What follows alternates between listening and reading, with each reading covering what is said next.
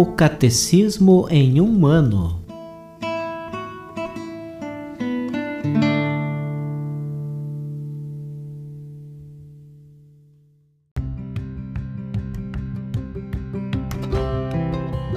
Olá, eu sou Bruno, seminarista da Diocese de Ponta Grossa, Paraná.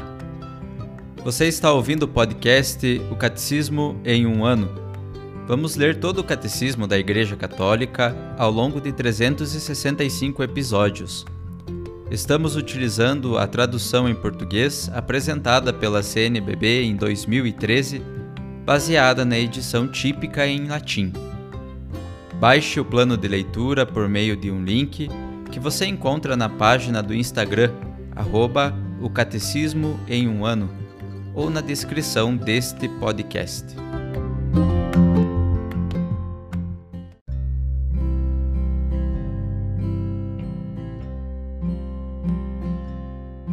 Hoje é o dia 57 do nosso podcast, O Catecismo em um Ano Estamos lendo a primeira parte do nosso catecismo, que fala sobre a profissão de fé, na segunda sessão, a profissão de fé cristã, os símbolos da fé.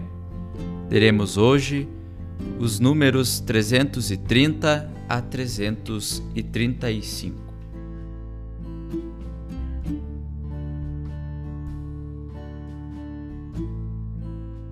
Artigo 2 e em Jesus Cristo, seu Filho único, nosso Senhor. Jesus. Jesus quer dizer em hebraico Deus salva. No momento da Anunciação, o anjo Gabriel dá-lhe como nome próprio o nome de Jesus, que exprime ao mesmo tempo sua identidade e missão. Uma vez que só Deus pode perdoar os pecados, Marcos capítulo 2, versículo 7, é ele que, em Jesus, seu Filho eterno feito homem, salvará seu povo dos pecados. Mateus, capítulo 1, versículo 21. Em Jesus, portanto, Deus recapitula toda a sua história de salvação em favor dos homens. Na história da salvação, Deus não se contentou em libertar Israel da casa da escravidão. Deuteronômio capítulo 5, versículo 6, fazendo-o sair do Egito salva-o também de seu pecado. Por ser o pecado sempre uma ofensa feita a Deus, só Ele pode perdoá-lo. Por isso, Israel, tomando consciência cada vez mais clara da universalidade do pecado, não poderá mais procurar a salvação a não ser na invocação do nome do Deus Redentor. O nome de Jesus significa que o próprio nome de Deus está presente na pessoa de seu Filho feito homem para a redenção universal e definitiva dos pecados. É o único nome divino que traz a salvação e, a partir de agora, pode ser invocado por todos, pois se uniu a todos os homens pela encarnação, de sorte que não existe debaixo do céu outro nome dado aos homens pelo qual devamos ser salvos. Atos, capítulo 4, versículo 12. O nome do Deus Salvador era invocado uma só vez por ano pelo sumo sacerdote para a expiação dos pecados de Israel, depois de ele aspergir o propiciatório do Santo dos Santos com o sangue do sacrifício. O propiciatório era o lugar da presença de Deus. Quando São Paulo diz de Jesus que Deus o destinou como um instrumento de propiciação, por seu próprio sangue, Romanos capítulo 3, versículo 25, quer afirmar que na humanidade deste último era Deus que em Cristo reconciliava consigo o mundo. Segundo Coríntios capítulo 5, versículo 19. A ressurreição de Jesus glorifica o nome do Deus Salvador, pois a partir de agora é o nome de Jesus que manifesta em plenitude o poder supremo do nome acima de todo nome. Os espíritos maus temem seu nome, e é em nome dele que os discípulos de Jesus operam milagres, pois tudo que pedem ao Pai em seu nome, o Pai lhes concede. O nome de Jesus está no cerne da oração cristã Todas as orações litúrgicas são concluídas pela fórmula Per Domini Nostrum Iesum Christum, por nosso Senhor Jesus Cristo. A Ave Maria culmina no E bendito é o fruto do vosso ventre, Jesus. A oração oriental do coração, denominada Oração a Jesus, diz: Jesus Cristo, Filho de Deus, Senhor, tem piedade de mim, pecador. Numerosos cristãos, como Santa Joana d'Arc, morrem tendo nos lábios apenas o nome de Jesus.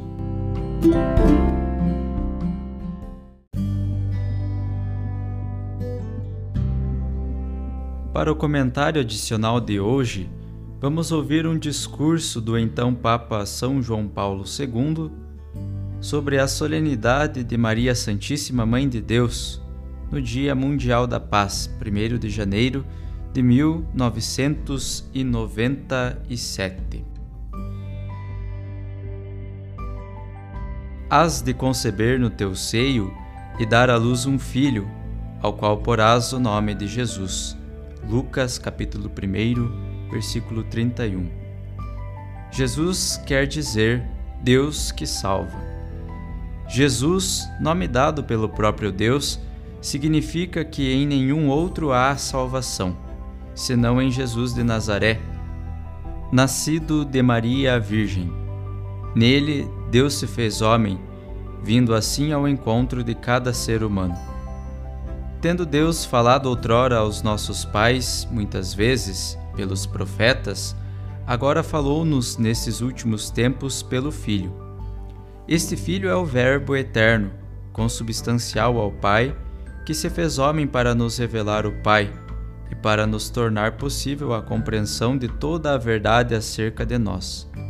Falou-nos com palavras humanas e também com as suas obras e com a sua própria vida, desde o nascimento até a morte na cruz e a ressurreição. Tudo isto, desde o início, causa maravilha. Já os pastores, vindos a Belém, se admiraram de quando tinham visto, e os outros ficaram atônitos, escutando o que eles contavam a respeito do recém-nascido, conforme Lucas capítulo 2, versículo 18. Guiados pela intuição da fé, eles reconheceram o Messias no menino que jazia na manjedoura, e o pobre nascimento em Belém do Filho de Deus impeliu-os a proclamar com alegria a glória do Altíssimo. O nome Jesus pertencia desde o início àquele que foi chamado assim no oitavo dia depois do nascimento. Num certo sentido, ao vir ao mundo, ele trouxe consigo este nome, que exprime de maneira admirável a essência e a missão do Verbo encarnado. Ele veio ao mundo para salvar a humanidade. Quando, pois, lhe foi imposto este nome, foi revelado ao mesmo tempo quem era e qual haveria de ser a sua missão. Muitos em Israel tinham este nome, mas ele teve-o de um modo único, realizando em plenitude o seu significado: Jesus de Nazaré, Salvador do mundo. São Paulo, como acabamos de escutar na segunda leitura, escreve: Ao chegar à plenitude dos tempos, Deus enviou seu Filho, nascido de mulher, nascido sujeito à lei, para que recebêssemos a adoção de filhos. O tempo está unido ao nome de Jesus desde o início. Este nome acompanha-o na sua vicissitude terrena imersa no tempo, mas sem que ele esteja submetido a ela, pois nele está a plenitude do tempo. Antes ao tempo humano, Deus trouxe a plenitude entrando com ela na história do homem. Não entrou como um conceito abstrato, entrou como o Pai que dá a vida, uma vida nova, a vida divina, aos seus filhos adotivos. Por obra de Jesus Cristo, todos nós podemos participar da vida divina. Filhos no Filho, destinados à glória da eternidade. São Paulo aprofunda depois esta verdade E porque sois filhos, Deus enviou aos nossos corações o Espírito que clama: Abba, Pai. Conforme Gálatas capítulo 4, versículo 6. Em nós homens, a filiação divina provém de Cristo e atua-se por obra do Espírito Santo. O Espírito vem para nos ensinar que somos filhos e, ao mesmo tempo, para tornar efetiva em nós esta filiação divina. O Filho é aquele que, com todo o seu ser, diz a Deus: Abba, Pai. Estamos a tocar aqui o ápice do mistério da nossa vida cristã. O nome cristão indica, de fato, um novo modo de ser, existir a semelhança do Filho de Deus. Como filhos no Filho, participamos na salvação, a qual não é apenas a libertação do mal, mas é, antes de tudo, plenitude do bem, do sumo bem da filiação de Deus. E é o Espírito de Deus que renova a face da terra. No primeiro dia do ano novo, a Igreja convida-nos a tomar consciência cada vez mais profunda disto. Convida-nos a considerar nessa luz o tempo humano. A liturgia odierna celebra a solenidade da Mãe de Deus. Maria é aquela que foi escolhida para ser mãe do Redentor, compartilhando intimamente a sua missão. Na luz do Natal, ilumina-se o mistério da sua maternidade divina. Maria, mãe de Jesus, que nasce na gruta de Belém, é também mãe de cada homem que vem ao mundo. Como não confiar a ela o ano que inicia, para implorar que seja um tempo de serenidade e de paz para a humanidade inteira? No dia em que se abre este novo ano sob o olhar de Maria, Mãe de Deus, que abençoa, invoquemos para cada um e para todos o dom da paz. Com efeito, já há diversos anos, o dia 1 de janeiro é celebrado por iniciativa do meu venerado predecessor, o Papa Paulo VI, como Dia Mundial da Paz. Estamos aqui na Basílica Vaticana também este ano para implorar o dom da paz para as nações do mundo inteiro. É significativa nessa perspectiva a presença dos ilustres senhores embaixadores junto à Santa Sé os quais saúdo com deferência.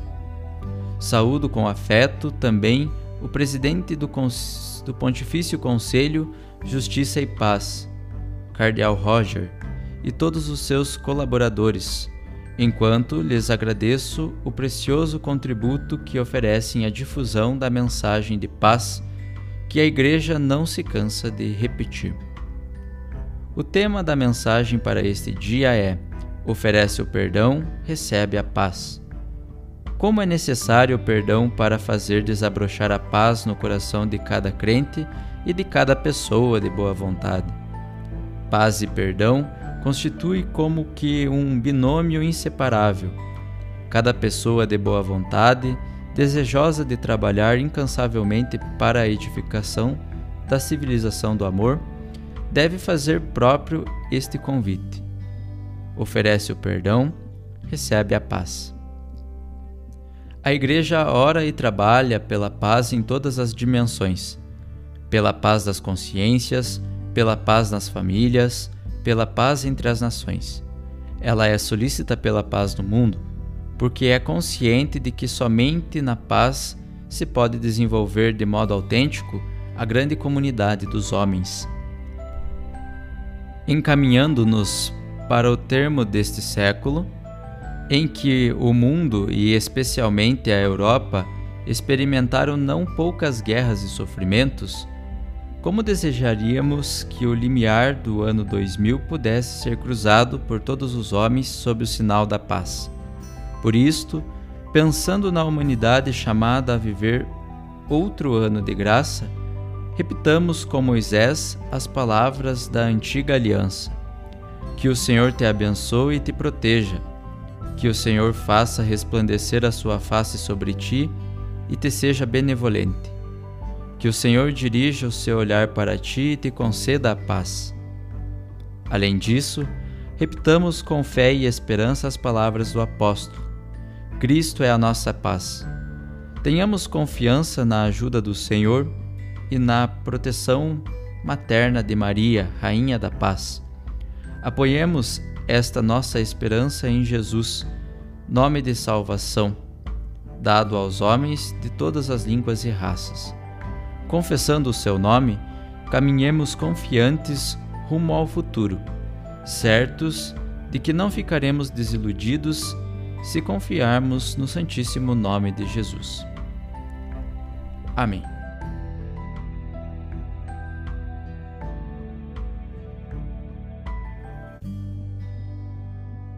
Os textos dos discursos papais encontram-se na íntegra no site da Santa Sé, vatican.va.